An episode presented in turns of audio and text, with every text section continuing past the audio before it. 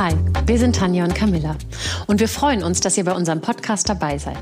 Wir sprechen hier über Themen, die uns persönlich bewegen und mit Menschen, die uns auf die eine oder andere Weise in unserem Leben inspirieren oder begleiten. Wir freuen uns heute sehr, mit Nina Starr zu sprechen. Nina Starr ist seit 2016 Vorsitzende von Bündnis 90 Die Grünen Berlin, lebt in Berlin und ist Mutter von drei Kindern. Sie hat Englisch und Geschichte auf Lehramt studiert und von daher ist es auch nicht verwunderlich, dass ihr Fokus auf den Themen Kinder und Jugendliche liegt. Sie setzt sich ein für Förderung von Gemeinschaftsschule, gute Betreuung in Kitas und sie kämpft für eine Familienpolitik, die die Gleichberechtigung von Mann und Frau fördert und eben alle unterschiedlichen Familienformen. Gerade ist ihr Buch Die Krise ist weiblich erschienen, das Ansätze, Fragen, Impulse setzt rund um das Thema Familienaufgaben gerechter aufteilen und was kann denn die Politik dafür tun. Herzlich willkommen, Nina Starr. Hallo, freue mich sehr da zu sein. So, Corona hat uns ja alle ziemlich kalt erwischt. Äh, wie du auch in deinem Buch Die Krise ist weiblich schreibst. Ähm, Corona hat die Lupe im Prinzip nochmal deutlicher auf sowieso schon vorhandenes Ungleichgewicht ähm, gehalten. Jetzt würde ich gerne mit einem Zitat aus deiner Rede von 2019 anfangen. Wir haben gut recherchiert. Ähm, Spiele werden in der zweiten Hälfte gewonnen. Deswegen ist es wichtig, dass man in der ersten Hälfte die Grundlagen schafft. Ähm, dieses Zitat können wir auch einfach so schön auf die aktuelle Lage und die aktuelle Situation, in der wir uns befinden, übertragen. Und wir sind jetzt gefühlt ja in der zweiten Halbzeit. Also wir drücken die Daumen, wir sind in der zweiten Halbzeit ähm, mit viel Potenzial auf Verlängerung. Äh, welche Grundlagen haben wir denn aus deiner Sicht überhaupt für Familien in der ersten Halbzeit schon geschaffen? Ja, das äh, ist eine sehr gute Frage, weil tatsächlich das Problem in der ersten, in der ersten Welle, der ersten Corona-Welle ja war, dass äh, Familien häufig hinten runtergefallen sind ähm, Gerade wir Grüne, aber auch FamilienpolitikerInnen aus anderen Parteien haben da von Anfang an den Finger in die Wunde gelegt und gesagt, da muss mehr passieren. Nichtsdestotrotz war es in der ersten Welle so, dass ähm, es erstmal, was auch verständlich ist, darum ging zu, zu verstehen, wie funktioniert dieser Virus überhaupt, wie überträgt er sich und so weiter. Und da man das nicht wusste, war klar, wir schließen die Schulen, wir machen alles erstmal zu, um überhaupt erstmal zu erfahren, wie kann man dieses Virus eindämmen. Ähm, insofern, ich sage nicht, dass die Schulschließungen in der ersten Welle falsch waren, aber es hätte halt sofort gleichzeitig eine stärkere Forschung auch geben müssen, ähm, überträgt sich dieses Virus in Schulen, in Kitas und so weiter. Das ist dann im Sommer größtenteils erst angelaufen. Das hätte viel früher passieren müssen. Wir haben da jetzt Erkenntnisse. Es wäre gut gewesen, die etwas früher zu haben. Ähm, nichtsdestotrotz ist es gut, dass wir die haben. Ähm, aber ansonsten ist halt vieles von dem, was, ähm, was dann passiert ist, nämlich dass Frauen hauptsächlich die Sorgearbeit übernommen haben und zu Hause geblieben sind, teilweise ihren Job komplett an den Nagel hängen mussten, was wirklich äh, fatal ist für die Betroffenen. Ähm, das hat nicht nur mit dieser ersten Welle zu tun, sondern das hat eben, das habt ihr ja auch gesagt, äh, mit, mit strukturellen Problemen zu tun, die vorher schon da waren.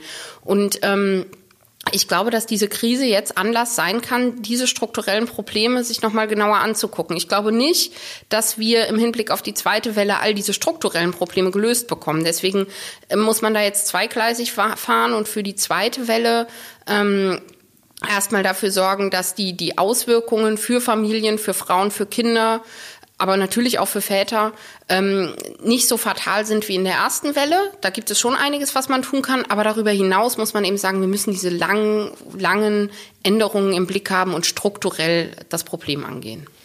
Was sind denn jetzt so genau die Grundlagen, auf die du jetzt den Finger legen würdest? Also diese Krise oder diese Pandemie wird uns jetzt ja nicht ähm, nur die nächsten drei Monate begleiten. Wir, wahrscheinlich das nächste Jahr auf jeden Fall noch. Hoffen wir mal, dass es dann langsam wir da einen besseren Umgang mitfinden. Aber was sind ganz konkret Grundlagen, wo du sagst, das müssen wir ändern, damit diese Krise eben nicht auf dem Rücken von Familien ausgetragen wird? Also wie gesagt, ich fand das richtig, dass wir in der ersten Welle erstmal äh, einen Lockdown hatten, wo auch Schulen zu waren. Ich glaube aber trotzdem, man hätte schneller reagieren müssen, gerade bei Kindern, wo, äh, wo Gewalt in der Familie ein Problem ist, wo Kinderschutzproblematiken vorliegen, da genauer drauf zu gucken. Da ist auch vieles passiert. Wir haben beispielsweise dann auch in Berlin und Hamburg hat das auch gemacht, sehr schnell ähm, äh, die, die Kinderbetreuung, also die Kitas, aber dann eben auch die Hortbetreuung und die Schulen wieder geöffnet für Kinder, äh, wo das ein Problem ist. Das ist auch gut.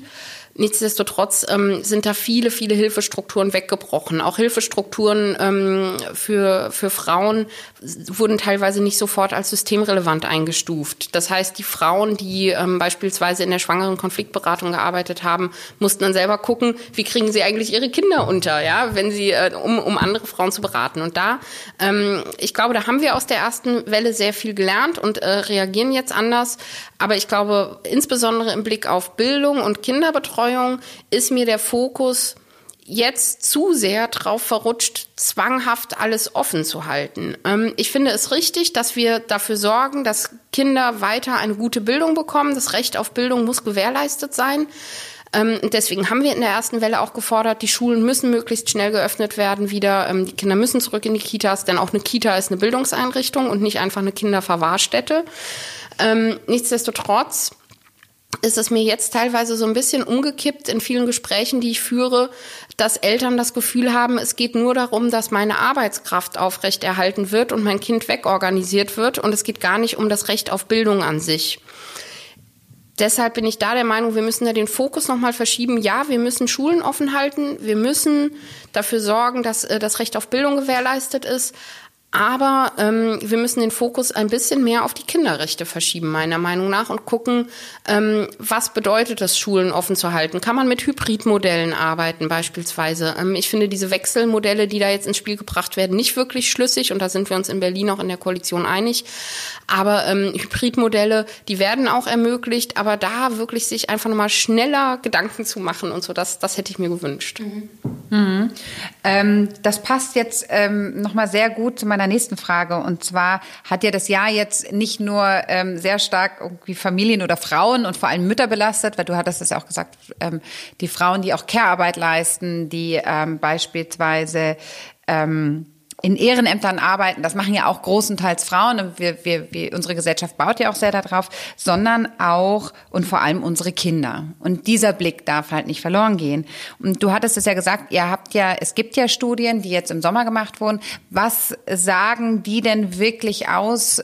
Wie hat sich diese äh, Pandemie jetzt für, auf Kinder und Jugendliche ausgewirkt? Also ihr meint jetzt im Hinblick eher auf, äh, welche, welche Folgen hat es für die Kinder genau. und nicht, wie sehr ansteckend sind sie. Genau. Hm. Naja, also es ist, man, man hat inzwischen Zahlen, dass während des ersten Lockdown Gewaltvorfälle in Familien um ein Drittel gestiegen oder Gewaltvorfälle im Haushalt um ein Drittel gestiegen sind und die Dunkelziffern kennen wir nicht. Das heißt, das ist fatal.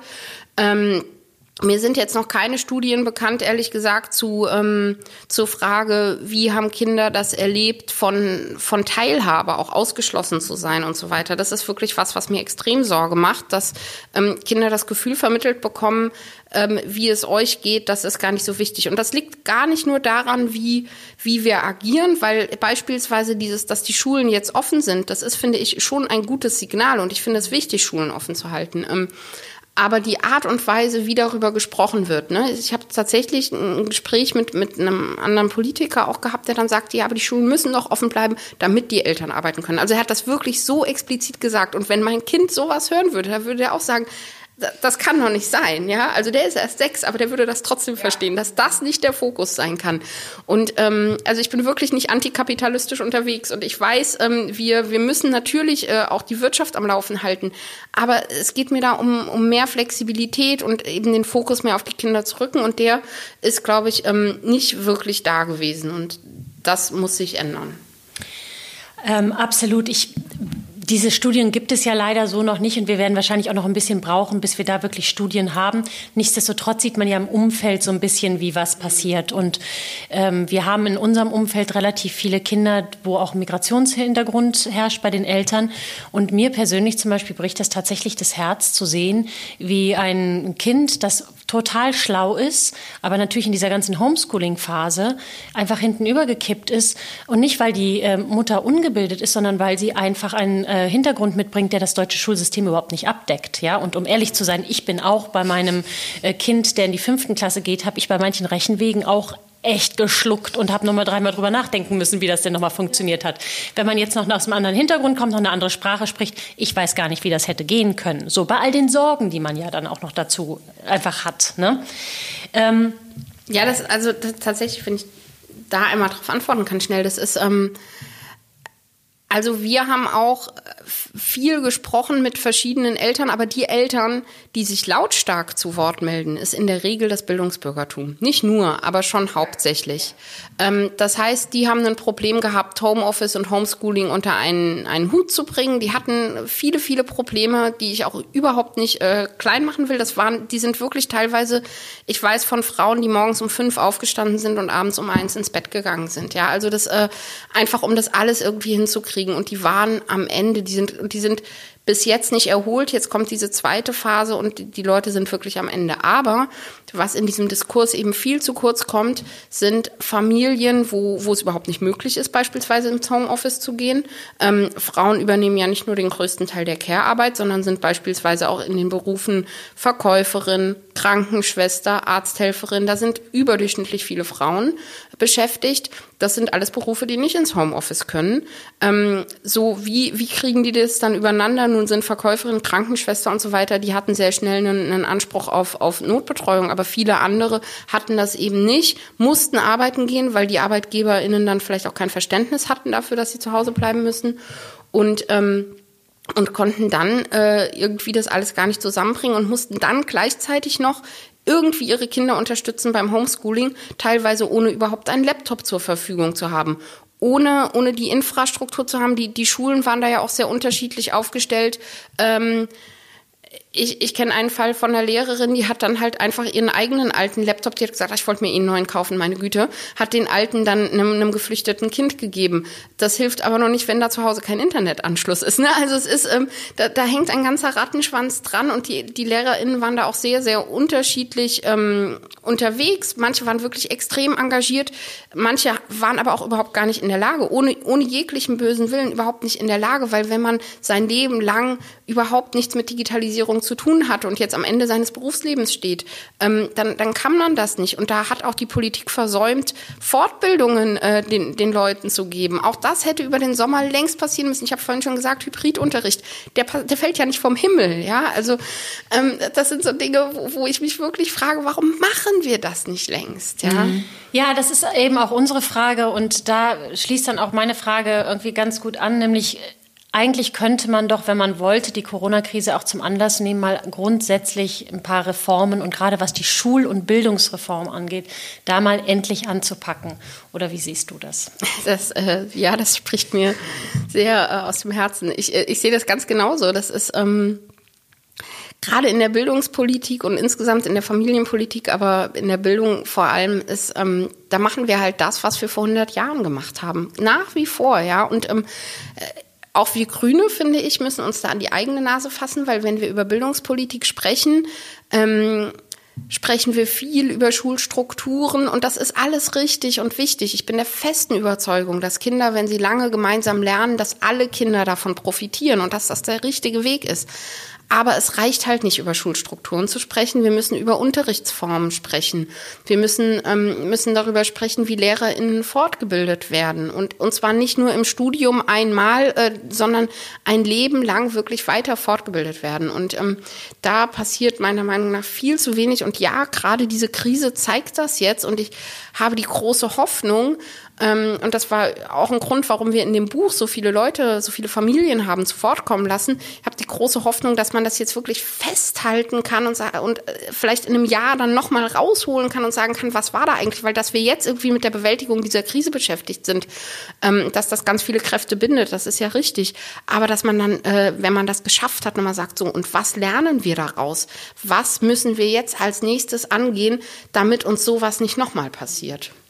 Ich finde es jetzt, ähm, ich muss kurz noch mal intervenieren, weil ich oder oder reingrätschen, weil ich das ähm, genauso empfinde wie du gerade tatsächlich. Und das tun wir auch alle, ähm, weil du ja auch gesagt hattest, wer hat sich jetzt in der Krise zu Wort gemeldet? Und das sind natürlich ehrlich gesagt wir, ja, also wir sind laut geworden. Ähm, ich glaube aber auch, dass auch wir sehen in dem gesamten Konstrukt, dass wir die Kraft haben, laut zu werden. Ja, also natürlich sind das unsere Probleme, Homeschooling und Belastung und Doppelbelastung und Gleichzeitigkeit. Und ich glaube aber auch, dass wir da trotz allem sehr weich gefallen sind in der, dem Gesamtkonstrukt, wenn man jetzt sich andere Familien anschaut. Und ich glaube, dass wir auch da jetzt die Verantwortung zu ganz großen Teilen mit übernommen haben und gesehen haben, dass es einfach vielen Familien ganz anders geht und dass das aber auch die Familien sind, die jetzt nicht auf die Straße gehen und demonstrieren und Reichweiten haben und laut werden können, sondern dass wir einfach, glaube ich, diese Entwicklung haben, ähm, alle miteinander ähm, in einer Gesellschaft, wo wir lange viel Verantwortung, gesamtgesellschaftliche Verantwortung abgegeben haben, dass wir sie jetzt wieder annehmen. Und ich hoffe, dass wir das halt auch weitertragen. Vielleicht spürst du das ja auch genauso, auch vor allem mit dem Buch jetzt. Also ich habe auch, genau, ich habe auch das Gefühl, dass schon Solidarität unter Eltern ein Stück weit auch gewachsen ist. Ähm, nicht überall. Ich habe teilweise auch erlebt, dass Eltern sehr krass übereinander geurteilt haben. Das hat mich wirklich schockiert und das finde ich ganz schlimm. Das finde ich generell ähm, es gibt so viele unterschiedliche Modelle, wie man seine Kinder großziehen kann. Und natürlich gibt es welche, die ich ablehne. Alles, wo Gewalt vorkommt, geht gar nicht. Das ist überhaupt keine Frage. Aber es gibt so viele unterschiedliche Erziehungsstile und, und ob ich jetzt mein Kind äh, einmal am Tag Fernsehen gucken lasse oder einmal in der Woche, da gibt es unterschiedliche Gründe für. Und wir Eltern urteilen so häufig übereinander, ohne, ohne irgendwie vielleicht mal einen Schritt zurückzutreten und zu denken, ja, ich, ich habe auch schon Dinge einfach mal gemacht, ähm, weil es halt gerade nicht anders ging. Ja, und ähm, so, und das, das habe ich in dieser Krise schon auch gespürt, dass ähm, gerade so dieses ähm, Homeoffice und Homeschooling äh, miteinander in Einklang bringen. Ähm, da war bei uns zu Hause, mein Mann war in Elternzeit, ehrlicherweise, war die Maxime, wir setzen die Kinder nicht mehr vor den Fernseher als bisher. Ähm, und ich habe mich aber nirgendwo getraut, das zu sagen, ehrlich gesagt, weil ich nicht wollte, dass das so als Verurteilung rüberkommt. Weil, meine Güte, natürlich setzt man seine Kinder am Ende mehr vor den Fernseher, weil es gar nicht anders ging, ja, oder weil man die Kraft nicht mehr hatte. Und ich wünsche mir so sehr, dass Eltern aufhören, übereinander zu urteilen. Und gerade jetzt, äh, genau was du gesagt hast mit, äh, mit der Krise, dass man da so viele Eltern hatte, die gar nicht die Kraft hatten, selber zu sprechen. Ich, ich denke an Alleinerziehende, die, die nur noch am Rotieren waren. Aber auch das, das Beispiel Beispiel von Familien, die geflüchtet sind, die ähm, in, in Gemeinschaftsunterkünften teilweise gelebt haben, äh, was das für Bedingungen waren. Ja, das und natürlich können die nicht selber den Mund aufmachen. Und da ist es unsere Verantwortung, den Mund aufzumachen. Und ich habe, das, das schreibe ich auch an, in dem Buch an einer Stelle, ich habe schon ähm, irgendwann, ich habe gleich zu Beginn der Krise auch mit anderen grünen Landesvorsitzenden zusammen ein Papier geschrieben, was steht jetzt an, was müssen wir tun und so weiter. Und habe dann schon manchmal auch geerntet, so als, als ich gesagt habe, so die Kitas müssen wieder aufmachen und so, habe ich so, so ähm, gesagt bekommen, ja, dir geht's ja nur darum, deine eigenen Kinder loszuwerden. Und ich habe hab schon irgendwann überlegt, wie viel sage ich da jetzt noch, wie viel nerv ich die anderen Leute damit. Meine Kinder waren übrigens wirklich bis zum Ende mehr oder weniger zu Hause, weil, wie gesagt, mein Mann in Elternzeit war und wir keinen Grund hatten, ähm, die Kinder in die Kita zu geben. Mir ging's also wirklich nicht um mich. Und ich habe aber das Gefühl, wann immer Mütter den Mund aufmachen, wird ihnen sofort persönlich vorgeworfen, es geht dir ja nur um dich. Es geht nur darum, dass du selber, warum hast du überhaupt Kinder bekommen? Ja, wenn du dich nicht drum kümmern willst und so weiter. Das war ganz, ganz schlimm. Und aber zu sagen, nein, ich mache das nicht für mich. Und ich war auch an dem Punkt, wo ich irgendwann gesagt habe, die Leute sagen dann auch, ey, die kriegt nicht mal Kinder und, und, ähm, und Karriere jetzt in, unter einen Hut. Wie soll die jemals irgendwie einen, einen vernünftigen Job, auch gerade in der Partei muss man sich ja auch behaupten, ne? wie soll die das äh, machen? Und habe ich schon überlegt, sage ich jetzt noch was oder sage ich nichts? Und habe mich dann entschieden, doch, jetzt erst recht, weil es gibt so viele Frauen, die eben nicht selber was sagen können. Und dann ist es wichtig, dass die, die können, eben was sagen. Oh, ja, es tut sehr Punkt. gut, das zu hören. Ja, no. möchte man kurz mal ins Mikro rufen und äh, das nochmal bestätigen bestätigen. So, die Nachwirkungen der Pandemie werden ja noch lange sein. Also das wissen wir ja. Das ist ja, selbst wenn wir äh, bis Ende des Jahres theoretisch alle durchgeimpft werden, ja, mal dahingestellt, ob man es möchte oder nicht, ähm, und sich das wieder reglementiert, werden wir da ordentliche äh, noch Folgen spüren allesamt. Ähm, wie sind denn deine Gedanken dazu, wie man langfristig die Folgen der Pandemie bei Kindern, bei unseren Kindern auffangen könnte? Also ich glaube schon, dass es wichtig ist, Kindern das Signal sehr deutlich zu geben, dass sie eben nicht nur so mitlaufen, sondern dass, dass sie eigene Rechte haben und dass die Gesellschaft diese Rechte auch wahrnimmt und ernst nimmt. Ähm, das, das wäre mir wirklich sehr, sehr wichtig. Ich bin generell jemand, der unheimlich für, für Beteiligung von Kindern und Jugendlichen kämpft. Wir haben, ähm, das ist ja generell gesetzlich festgeschrieben, dass Kinder bei allen sie betreffenden Belangen äh, beteiligt werden und äh, na, was, was betrifft Kinder nicht, ja. Es geht halt nicht nur, wenn ein neues Stadtquartier gebaut wird, dann betrifft das ganze Stadtquartier die Kinder, die dort leben und nicht nur der Spielplatz, ja.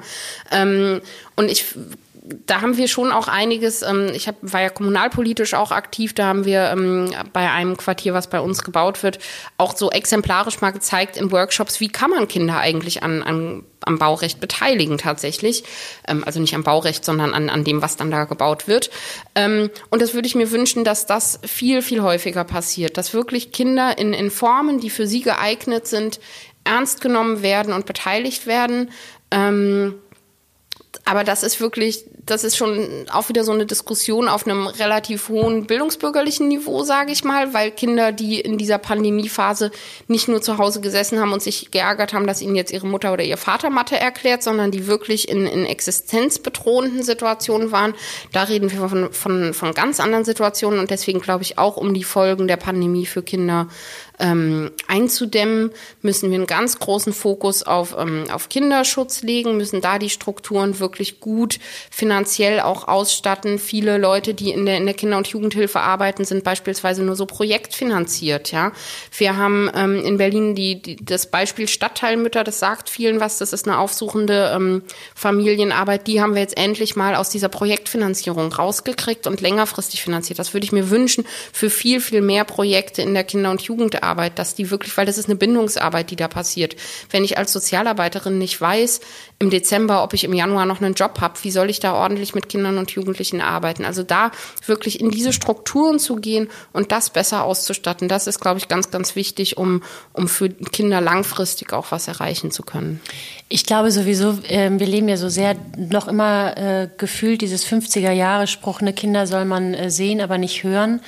Und das ist, glaube ich, tatsächlich ein ganz, ganz großes Problem, weil wie du sagst, Kinder sind einmal, sind ja die Säulen unserer Gesellschaft. Das ist unsere Zukunft. Auch wenn dieser Spruch sich so wahnsinnig cheesy anhört, aber es ist ja de facto so. Und so alt wie unsere Gesellschaft ist, brauchen wir ja unsere Kinder mehr denn je. Also früher mit Sicherheit auch, aber du weißt, was ich meine. Ähm, nun ist ja einfach psychologisch, wie du gerade beschrieben hast, generell für Kinder, für Kinder in natürlich existenziellen Situationen noch krasser, aber es ist ja psychologisch tatsächlich eine ganz große Herausforderung gewesen, auch für Lehrer, natürlich auch an den Schulen oder auch jetzt. Wie geht man damit um?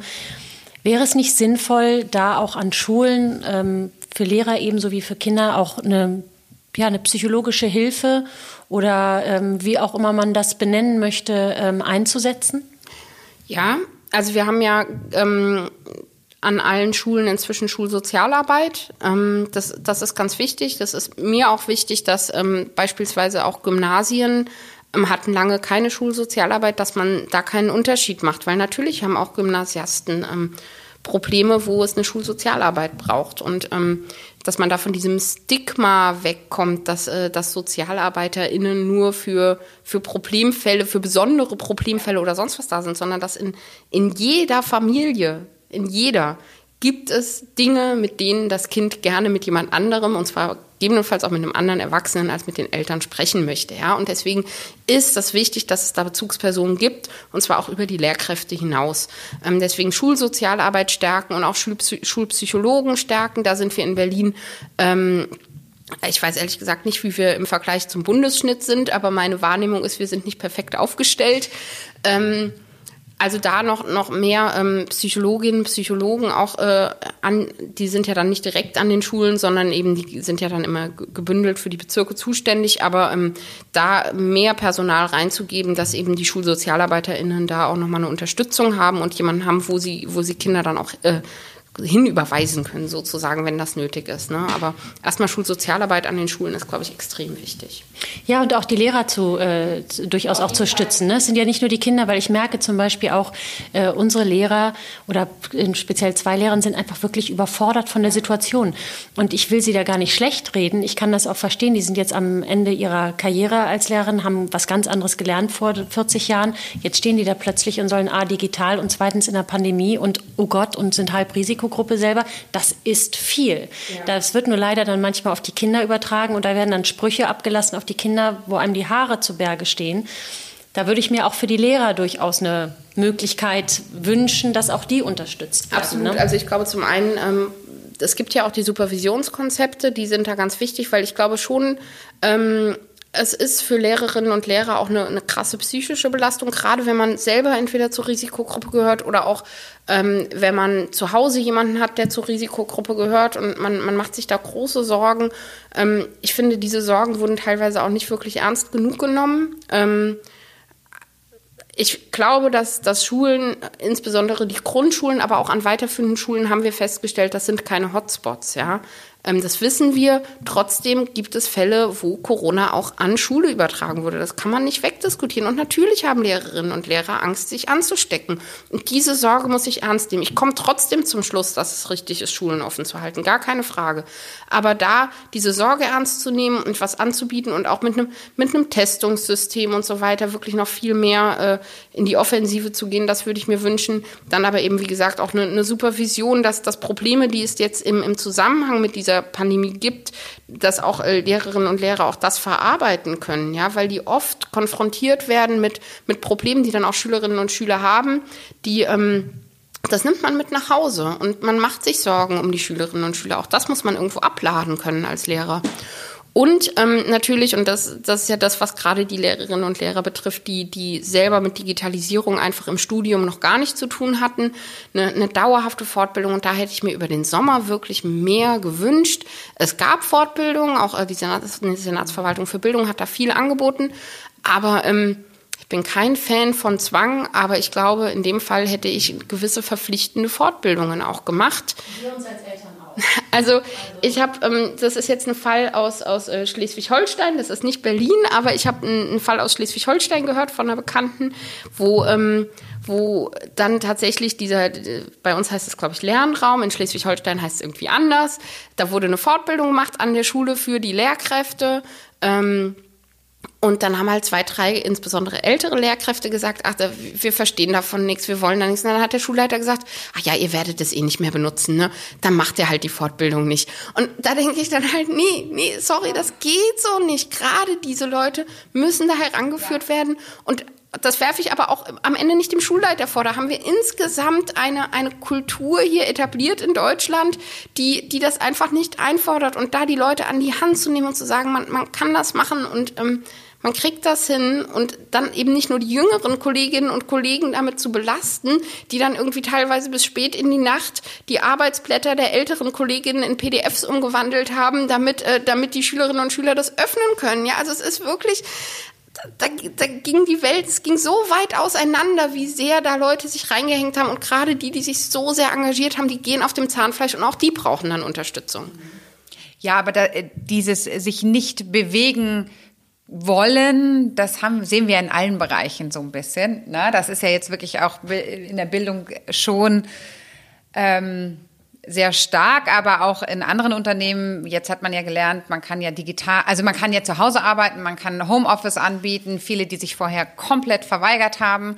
Ähm, dann nach dem Lockdown, wo man dachte, jetzt haben sie es auch gelernt, ging es dann aber wieder eine hundertprozentige Präsenz zurück. Also ich glaube, wir haben da wirklich diese angesprochenen strukturellen Probleme wirklich auch noch da und viele in unserem Mindset. Also ähm, ich glaube, da müssen wir jetzt noch mal ein bisschen auf äh, die Überholspur gehen und ähm, da äh, pro neue Prozesse einfach äh, anstoßen. Im letzten Jahr äh, war der 8. März ja zum ersten Mal ein Feiertag hier in Berlin, ne? nämlich der Frauentag. Ähm, und du hattest nämlich auch in deiner Rede gesagt, das fand ich auch so schön, wir haben noch verdammt viel zu tun. So, da haben wir auch äh, alle nur äh, gejubelt und gesagt, ja, oh ja. Und ein Jahr später rollte dann die Corona-Krise wie so eine Lawine jetzt über uns. Und gefühlt sind wir in Sachen Gleichberechtigung auch wieder in vielen Punkten zurück in den äh, ähm, angemerkten 50er Jahren. Na, das hattest du vorhin auch so schön beschrieben. Viele Frauen konnten so nicht mehr arbeiten, viele Frauen mussten aufhören zu arbeiten. Ähm, und die Belastung war ja einfach, die Krise war jetzt sehr weiblich. Ähm, können wir das jetzt überhaupt auch schnell wieder aufholen? Ja, weil wir wirklich ja gefühlt zehn Schritte zurückgegangen sind. Ähm, wie wollen wir jetzt wieder vorwärts gehen? Ja, also ähm, Jutta Almendinger hat ja äh, gesagt, das wirft uns um 50 Jahre zurück. Ganz so pessimistisch. Ja, es, ähm, ich finde, ich, ich stimme in vielem äh, Frau Almendinger zu, in dem Fall nicht. Ähm, ich bin da optimistischer, ich bin grundoptimistisch äh, und ähm, glaube tatsächlich, ja, diese Krise hat uns für die, für die Situation der Krise war das so. Also wir waren wirklich in Strukturen plötzlich, wo Frauen komplett zu Hause waren, wo teil, die haben teilweise ihren Job aufgeben müssen. Ähm, das war fatal. Aber ich glaube, es hat auch einen Aufschrei gegeben. Und die, die Frauen haben gesagt, und viele Männer auch, haben gesagt, das geht doch so nicht, ja. Und ähm, haben gesehen, wir müssen was ändern. Deswegen glaube ich schon, dass ähm, man jetzt diesen, diese Erkenntnisse auch nutzen kann, weil so vielen Leuten bewusst geworden ist, so kann es nicht weitergehen. Und wir müssen grundsätzlich was ändern. Dass wir jetzt beispielsweise eine Frauenquote bekommen, ja, die bei weitem nicht ausreichen wird, ja, aber das ist doch ein Schritt. Ich glaube schon, dass das auch was damit zu tun hat, dass Leute gemerkt haben, okay, wir müssen Frauen überall reinholen. Dieses Papier von der Leopoldina, was zu Beginn der Krise äh, damals, also in, im ersten Lockdown kam, wo irgendwie nur alte Männer sagen, ja, Natürlich wissen die nicht, dass Homeoffice und Kinderbetreuung nicht gleichzeitig geht, weil da ist es halt, wenn sie überhaupt Kinder haben, ist es 50 Jahre her und da hat sich die Frau drum gekümmert. Also es ist jetzt ein bisschen überspitzt, vielleicht war da auch ein jüngerer Mann dabei. So, ich will auch niemanden beleidigen, aber es ist wirklich, äh, das geht so nicht. Und wenn man Frauen, übrigens auch Väter, Menschen, die Familienverantwortung ernst nehmen, wenn man die in diesen Gremien drin hat, dann ist der Blick ein anderer. Deswegen geht es mir darum, wirklich da eine, eine Diversität in allen Entscheidungsgremien zu haben.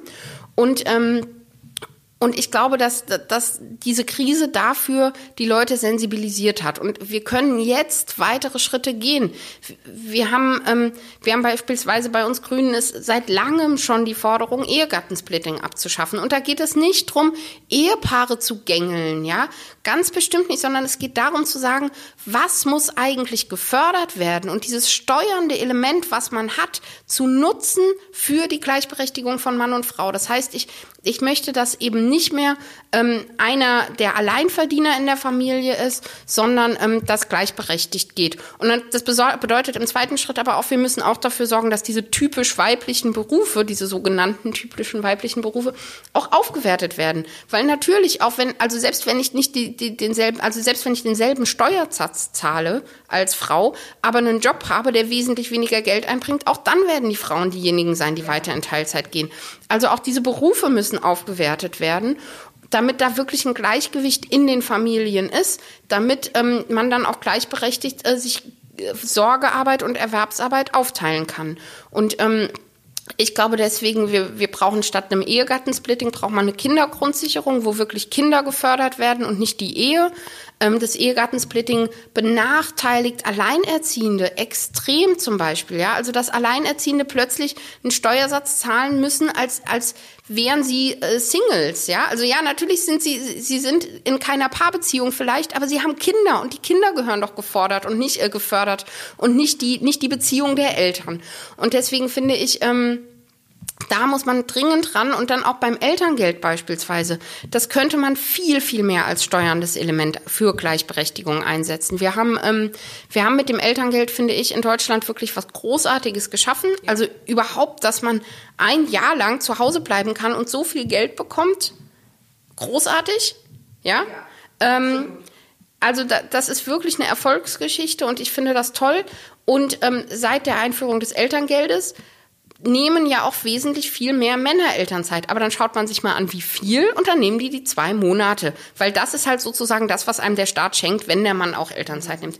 Warum gibt man keinen Bonus, wenn Männer und Frauen, also wenn ein Ehepaar oder ein, ein Paar sich, ähm, sich gleichberechtigt aufteilt, dann könnte man doch noch einen Bonus geben zum Beispiel. Also dass man dieses steuernde Element nutzt, um für mehr Gleichberechtigung zu sorgen. Und ich kenne keinen einzigen Mann, der es bereut hat, länger in Elternzeit gegangen zu sein. Alle, die dann sagen, die das machen, die müssen sich vielleicht im Unternehmen irgendwie Sprüche anhören. Auch das muss endlich ein Ende haben. Aber ähm, die haben alle gesagt, das war so gut und ich habe jetzt einen anderen Blick. Und dafür ist es übrigens auch nötig, mehr als zwei Monate äh, Elternzeit zu nehmen, wo man dann irgendwie vielleicht einen schönen langen Urlaub mit der Familie macht. Sondern es geht darum, dass man alleine mit dem Kind zu Hause ist, dass man selber die Windeln wechseln, dass man die Kotze aufwischt und dass man irgendwie dieses Kind in den Schlaf summt summt, ja. Also das, das gehört halt alles dazu und nur wenn man das selber mal erlebt hat, dann weiß man, was es bedeutet. Ja, ich finde es so toll, äh, weil wir sprechen ja auch genau darüber äh, schon lange und oft und immer wieder. Und ähm, das ist so ein tolles Steuerelement, weil wenn du ähm, zum Beispiel nach Skandinavien schaust, ich glaube in Schweden ist es ja, sie kriegen nur die volle Elternzeit, die ist natürlich auch nicht ganz so lang und gut bezahlt wie bei uns, glaube ich, sondern ein bisschen, aber die kriegen es nur, wenn beide Eltern, also ne, Mutter und Vater oder wer auch immer, beide Elternteile, ähm, es zu gleichen Teilen nehmen. Nur dann haben sie Anspruch auf die, das volle Elterngeld und die volle Elternzeit. Und das ist natürlich genau dieser Hebel, ähm, wo wir auf eine Augenhöhe miteinander kommen. Natürlich werden wir aber auch immer noch ähm, ein Problem haben, weil es ist ja auch einfach so, ein, so eine finanzielle Geschichte. Wenn der Mann, egal wenn sie den gleichen Beruf ausüben, ist im Durchschnitt verdient der Mann ja immer noch mehr. Und wenn man nur auf die Zahlen guckt, ne, und das ist genau das, was du auch gesagt hattest, wenn da müssen wir natürlich auch ansetzen und einfach eine Gleichberechtigung hinbekommen in den Gehältern, weil dann spielt das auch nicht mehr die größte Rolle. Genau, da ist auch, also teilweise ist es ja tatsächlich so, selbst wenn man denselben Beruf hat, verdient der Mann mehr. Also da auch ein, ein Entgeltgleichheitsgesetz, was wirklich das äh, durchsetzt, dass man gleich viel verdient. Das wäre total wichtig. Und eine Sache, die mir noch wichtig ist bei dieser ganzen Diskussion um Elterngeld, auch das ist wieder eine Diskussion, wo ich merke, wir führen die häufig in in, in bildungsbürgerlichen Schichten und ähm, wenn ich dann mit jemandem spreche, der, äh, der wirklich am Ende des Monats ohnehin keinen Cent übrig hat, der kann sich dann auch nicht leisten. Ähm, und da ist es dann oft halt auch so, dass der Mann der Hauptverdiener ist, ja, der kann sich einfach nicht leisten, in Elternzeit zu gehen. Also auch da müssen wir uns dann ehrlich machen und mal sagen, okay, sind wir eigentlich bereit, bei Familien, wo, wo das Geld wirklich knapp ist, auch mehr Elterngeld zu zahlen. Nämlich nicht eben die 66, 67 Prozent, sondern dann zu sagen, okay, wenn in einer Familie, wo das Nettoeinkommen unter Punkt X ist, dann bekommen die halt 100 Prozent Elterngeld, ja. Ähm, also ich finde, da muss man sich dann wirklich nochmal ehrlich machen und sagen, okay, wie können wir eigentlich erreichen, dass durch alle Bevölkerungsschichten hindurch auch die Väter Elternzeit nehmen? Absolut, damit gibt man ja einfach auch einen ganz anderen Stellenwert wieder den Kindern. Ne? Da sind wir auch wieder äh, dann dabei. Ähm, unsere Politik ist ja, auch wenn wir eine Bundeskanzlerin haben, trotzdem ja einfach noch sehr männlich geprägt. Ähm, was hältst du denn von einer, auch einer Frauenquote in der Politik? Ja, da rennt ihr bei mir offene Türen ein. Wir, wir haben bei, äh, bei Bündnis 90 Die Grünen haben wir ja eine Frauenquote. Ähm, und wir machen damit sehr, sehr gute Erfahrungen es zeigt sich auch immer wieder, ähm, da wo, wo diese Quote nicht gilt, funktioniert es nicht. Und auch bei uns Grünen funktioniert es noch nicht ohne die Quote. Das liegt nicht daran, dass wir irgendwie nicht wollen, sondern die gesellschaftlichen Strukturen sind nun mal so. Ich merke das auch beim, also beim ehrenamtlichen Engagement in der Politik, die, und die meisten steigen ja nun mal über das Ehrenamtliche ein, in, in Kommunalparlamenten, im Kreisverband, in Arbeitsgemeinschaften, wo auch immer. Ähm, da merkt man, dass, ähm, dass einfach gesellschaftlich bedingt Männer mehr Zeit haben für sowas, ja, weil eben auch da ist es so, wenn wenn ein Kind da ist, dann kümmert sich die Frau um das Kind und fällt aus diesem diesem ehrenamtlichen Engagement oft raus. Bei uns wesentlich weniger als in anderen Parteien, aber auch wir sind davon natürlich nicht gefeit. Und deswegen ist es so wichtig, dass wir, dass wir da eine Quote haben. Wir haben beispielsweise auch ähm, noch alle möglichen anderen ähm, Dinge gemacht, um zu sagen, wir wollen, dass Frauen auch äh, sich weiter engagieren, auch wenn sie Kinder bekommen. Das heißt, wir haben eine Kinderbetreuung auf Parteitagen. Ähm, wir haben, wir sagen, es gibt festgelegte Sitzungszeiten, damit man dem Babysitter auch sagen kann, dann und dann komme ich nach Hause. Ähm, also das sind, das sind alles so kleine Dinge, aber ich glaube auch bei uns braucht es insgesamt dieses gesellschaftliche Umdenken zu einer wirklichen Gleichberechtigung. Und ich glaube, ja, Frauenquote ist dafür ein notwendiger, dringend, dringend notwendiger Schritt. Ähm, und ich bin sehr froh über diese, äh, über diese Initiative, die es jetzt gerade gab, ähm, von Ich will. Ich weiß nicht, ob ihr die gesehen habt, die, wo eben viele Frauen sagen, ich will in Führungspositionen. Und jetzt gibt's ja gerade aktuell auch noch äh, im Sternenbericht über äh, Quotenfrauen und dass dieses Stigma der Quotenfrau eigentlich kein Stigma ist.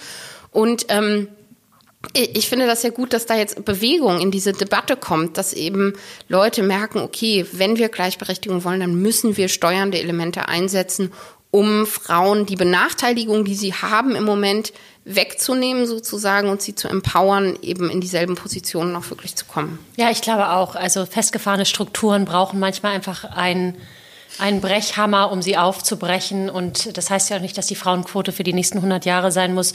Hoffentlich äh, ist das in 20 Jahren so normal, dass wir gar nicht mehr drüber sprechen wollen. Das ist ja eigentlich das, das Ziel. Ich ähm, fühle mich als ähm, Frau und Mutter ganz oft, um dann nochmal auf männliche Politiker sprech, zu sprechen zu kommen, fühle ich äh, oft, wenn ich ähm, Entscheidungen höre und sehe, habe ich so das Gefühl, die leben einfach eine andere Realität als ich. Und das hat natürlich auch was damit zu tun, dass es einfach sehr männlich dominiert ist. Ähm, wie siehst du das? Ja, ich glaube, man kann da sicher nicht alle Männer über einen Kamm scheren.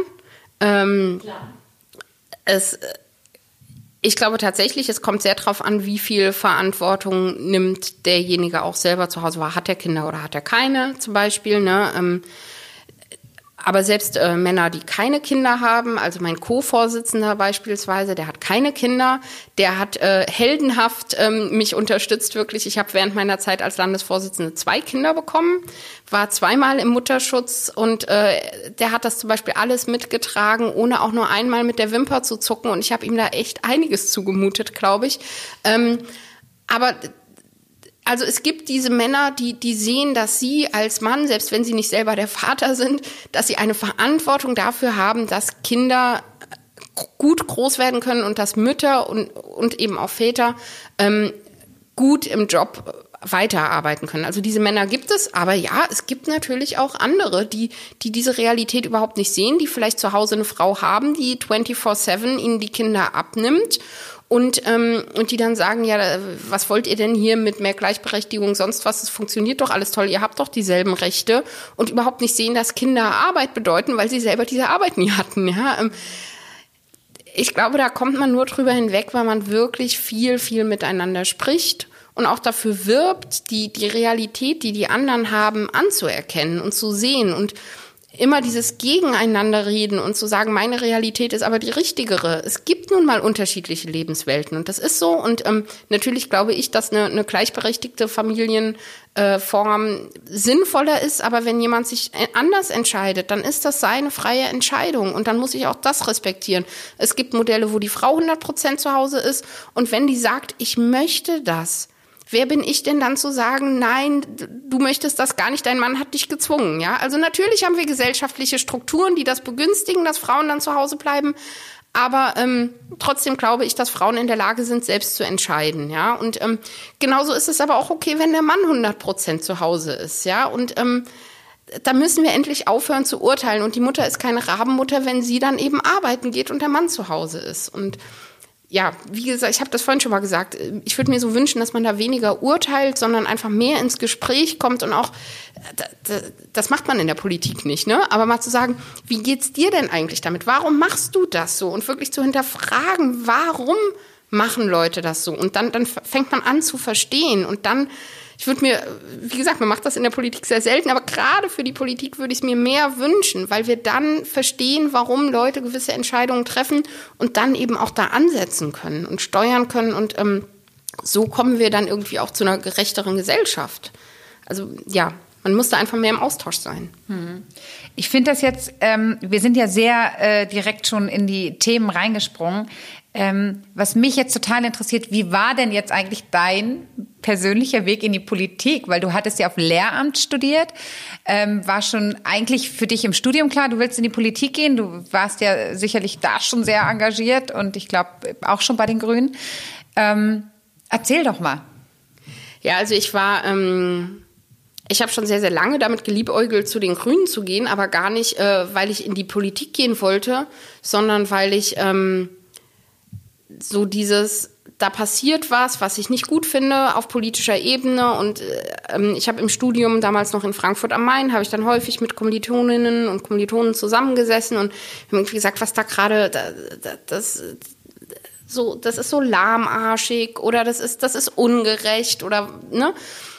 Und dann haben wir uns da mega drüber aufgeregt und am nächsten Tag sind wir dann wieder in den Hörsaal gelaufen und haben weitergemacht wie bisher. Und da habe ich gesagt, das kann doch nicht sein. Es kann doch nicht sein, dass ich zu Hause sitze, mich aufrege und am nächsten Tag einfach weitermache. Und deswegen habe ich gesagt, also da musst du doch selber anpacken. Und das war für mich der Grund, dann ähm, in die Politik zu gehen. Ich hab, war dann noch mal, also was heißt in die Politik zu gehen, mich, mich zu engagieren. Ich war dann zwischendurch noch mal ein Jahr im Ausland und als ich dann nach Berlin kam, habe ich gesagt so Jetzt aber wirklich. Ähm, und für mich war, waren es immer die Grünen. Das war, stand irgendwie nie in Frage, weil ich halt äh, bin, bin sehr so sozialisiert, dass, dass Gerechtigkeit äh, ein Wert an sich ist und ähm, auch Umweltschutz sehr, sehr wichtig ist. Ähm, insofern ist das halt, äh, die, die Grünen haben das für mich äh, gut zusammengebracht und äh, deswegen war das keine Frage und dann bin ich da hingegangen und dann ist das Frauenquote auch so, dass man als Frau bei den Grünen relativ schnell äh, irgendwie gefragt wird, möchtest du nicht eigentlich aktiv mitmachen? Und dann bin ich da in den Kreisvorstand und dann bin ich irgendwann in die BVV und es war nie so, dass ich gesagt habe, ich möchte Berufspolitikerin werden, gar nicht, sondern ich bin da so ein Stück weit reingerutscht und habe gesagt, wenn ich was ändern will, dann muss ich das tun, dann muss ich anpacken. Ich habe äh, 15 Jahre lang ehrenamtlich mit Kindern und Jugendlichen gearbeitet. Und ähm, das war auch so ein Antrieb, dass ich gesagt habe, ich will da was verändern und dann, das war ein Antrieb, auch Lehrerin zu werden, weil ich gesagt habe, ich will dauerhaft mit Kindern und Jugendlichen arbeiten, ich will in deren Leben einen Unterschied machen und ich fand das eine extrem erfüllende Arbeit als Lehrerin, bin da aber eben auch immer wieder gegen Wände gelaufen und habe Dinge festgestellt, wo ich dachte, da, da muss sich das System ändern. Und auch das war für mich ein Antrieb, in die Politik zu gehen und zu sagen, ich will das System ändern. Und dann ähm, das hat dann halt auch dazu geführt, dass ich, dass ich dann irgendwann gesagt habe, okay, ich mache das jetzt hauptberuflich, weil ich will, will nicht nur so ein bisschen, sondern ich will wirklich richtig einen Unterschied machen. Ähm, in vollem Bewusstsein, dass ich nicht alleine werde hier die Weltrevolution starten können. Ne? Und das ist auch gar nicht mein Plan. Aber ähm, ich glaube, wenn jeder seinen oder ihren Anteil zu beiträgt, dass, dass man dann schon einen Unterschied machen kann. Hm. Und jetzt muss ich doch noch mal, bevor du äh, äh, die letzte Frage stellst, will ich noch mal, ist mir noch eine eingefallen, weil ich würde das gerne noch mal wissen. Ähm, jetzt war das ja trotzdem alles. Du bist Berufspolitikerin, du hast drei Kinder, auch wenn dein Mann jetzt in der Elternzeit zu Hause war und ihr den Lockdown ganz relativ gut überstanden habt. Ähm, wie ist denn die Idee, wirklich ein Buch zu schreiben, weil Tanja hat vier Bücher geschrieben. Wir wissen, was es bedeutet, sich an ein Buch zu setzen. Ähm, wie ist die denn entstanden? Also war das auch diese so eine Verantwortung? Ich will noch mal lauter werden, ich will noch mehr bewegen oder wie kam das? Also es war so, dass ähm, wir ein Webinar gemacht haben zu dem Thema ähm, und daraufhin der Verlag auf mich zukam. Die haben das gesehen und haben dann gesagt, ähm, das ist ein Thema, das finden wir auch so wichtig. Also der Verlag, das sind auch zwei, äh, zwei Frauen, ähm, die den führen. Und ähm, die haben dann gesagt, dass, wir halten dieses Thema für so wichtig und wollen wir da nicht was zu zusammen machen. Und das war äh, kurz vor den Sommerferien. Und ich habe gesagt, okay, dann ähm, Urlaub AD. Ähm, ich saß in Brandenburg auf dem Bauernhof und äh, habe nachts irgendwie dann die, die Gedanken, die ich hatte, aufgeschrieben. Und ähm, de, der Verlag hat mich da aber auch sehr, sehr bei unterstützt. Also die haben, ähm, haben mir ganz viel an, an Recherchearbeit und so auch abgenommen. Ich glaube, sonst hätte ich das überhaupt nicht geschafft, ehrlich gesagt. Ähm, das ist ja auch wirklich so ein Buch, was total mit heißer Nadel gestrickt ist. Also andere, wenn man sonst ein Buch schreibt, schreibt man ja über Jahre häufig. Ähm, das, das geht bei so einem aktuellen Thema ja gar nicht.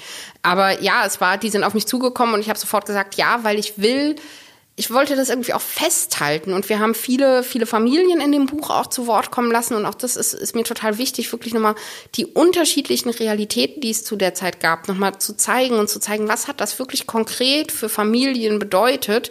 Das heißt, wir wollten da irgendwie so zusammenbringen, diese, diese, diese Wahrnehmung, das Erleben der Krise und dann aber auf der anderen Seite, was, was bedeutet das für Politik? Was müssen wir jetzt anders machen in Zukunft?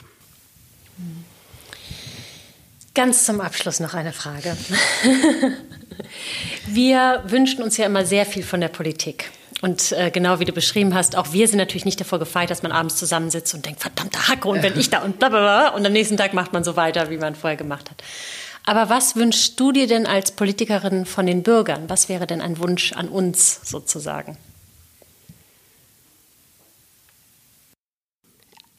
Ich glaube, ich bin nun bei den Grünen, ne? Und die Grünen werden häufig noch mit sehr, sehr vielen Vorurteilen konfrontiert. Und ich würde mir wünschen, mehr Offenheit und zu sehen, dass, äh, dass PolitikerInnen auch nur Menschen sind und ähm, dass wir das nicht tun, das hat sehr zugenommen, seit die AfD äh, groß geworden ist oder zumindest ähm, ein Teil des politischen Betriebs geworden ist, ähm, hat das sehr zugenommen, dass einem sofort äh, irgendwelche unredlichen Motive unterstellt werden. Ich kämpfe wirklich seit Jahren für Beteiligung von Kindern und Jugendlichen. Jetzt habe ich was gesagt, dass ich Wahlrecht ab 14 gut fände und sofort kommt die Keule von, ihr wollt das ja nur für euch selber, ihr denkt ja immer nur an, an eure, an euch selbst und an eure Ziele und Und ich denke, so kann man, also ich würde mir wünschen, dass Leute auch, auch bei uns Politikern manchmal noch mal einen Schritt zurücktreten und sagen, warum machen die das? Und, und wenn sie dann finden, dass es falsch ist, was wir machen, nach einem ehrlichen, nach einem ehrlichen Austausch finden, dass es falsch ist, dann eben auch in einen ehrlichen und konstruktiven Austausch gehen, weil auch darauf bin ich angewiesen. Ich bin darauf angewiesen, dass Leute mir ihre Meinung sagen und zwar nicht immer nur mit Hass-E-Mails zu sagen, was ihr macht, ist alles scheiße, sondern zu sagen, könnte man nicht mal und warum macht ihr eigentlich nicht so, ne? Weil dann kann im Diskurs was Besseres entstehen. Ich habe die Wahrheit auch nicht mit Löffeln gefressen, aber ich bin darauf angewiesen, dass Leute mir sagen, wenn wir was falsch machen und ich bin darauf angewiesen, dass Leute mir sagen, wenn sie gut finden, dass wir was machen. Und das würde ich mir wirklich wünschen, einen ehrlicheren Austausch zwischen Politik und, und allen anderen. Ganz herzlichen Dank, liebe Nina Starr, für dieses Gespräch und das schöne Schlusswort. Und ich glaube, das schreiben wir uns dann alle mal hinter die Ohren. Danke euch, hat sehr viel Spaß gemacht.